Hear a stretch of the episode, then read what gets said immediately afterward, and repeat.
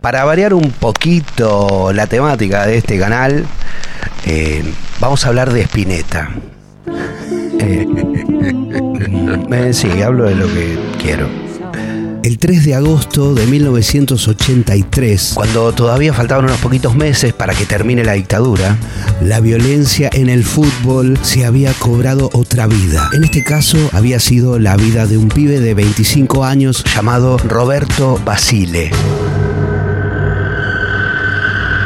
Él había salido del banco donde trabajaba y vestido de bancario. Se fue a la bombonera, no para ver a Boca, sino para ver a Racing. Ese día jugaban Boca y Racing por el Metropolitano 1983. En esa época se jugaban los partidos de reserva antes del partido de primera. muy pibe y no lo sabes. Sabes, desde el partido de primero jugaban los partidos de reserva. El partido importante se acercaba y desde la popular de Boca, donde estaba la barra brava, en ese momento comandada por el abuelo José Barrita, empezaron a tirar bengalas no estas bengalas que conocemos ahora, sino bengalas pesadas de señalización marina, esas que se usan en ultramar para dar una señal de ubicación y de auxilio.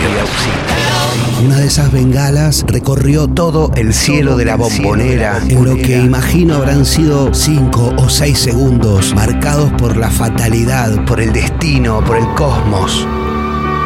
En su caída, Luis Alberto Spinetta le imaginó una conciencia a esa bengala.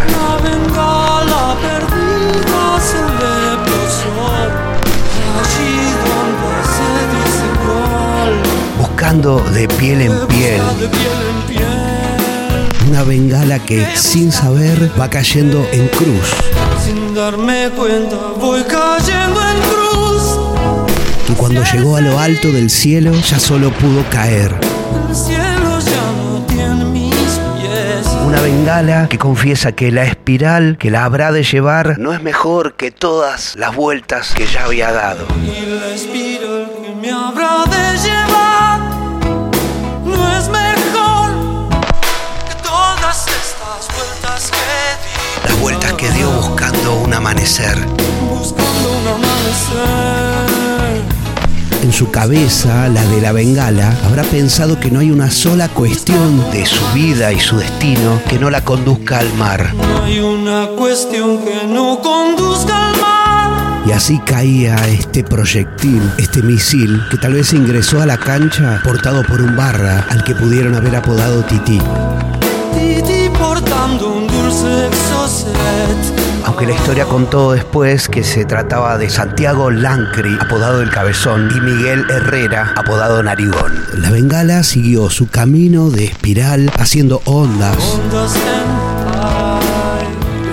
que chocó con el cuello de este pibe de 25 años llamado Roberto Basile. A Roberto lo esperaba la novia para después del partido ir a cenar, pero Roberto nunca llegó porque murió en ese momento, murió ahí, por una bengala, muerto en una popular de la cancha de Boca. Y a todo esto el partido de primera no había empezado. Se un revuelo, vinieron los médicos, constataron que estaba muerto, lo sacaron y todo siguió. Es decir, el partido se jugó igual, porque el partido no para. El fútbol, la maquinaria, no se detiene. El juego no para.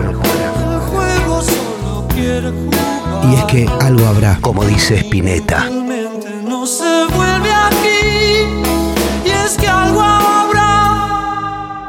Cuenta Carlos Polimeni en un libro que en ocasión de una visita de unos hinchas de Central al hotel donde Spinetta y Fito paraban en 1986 en Mar del Plata, un hincha canalla le dijo al flaco que todo lo que sentían por el club, por el fútbol, los jugadores, era por los colores.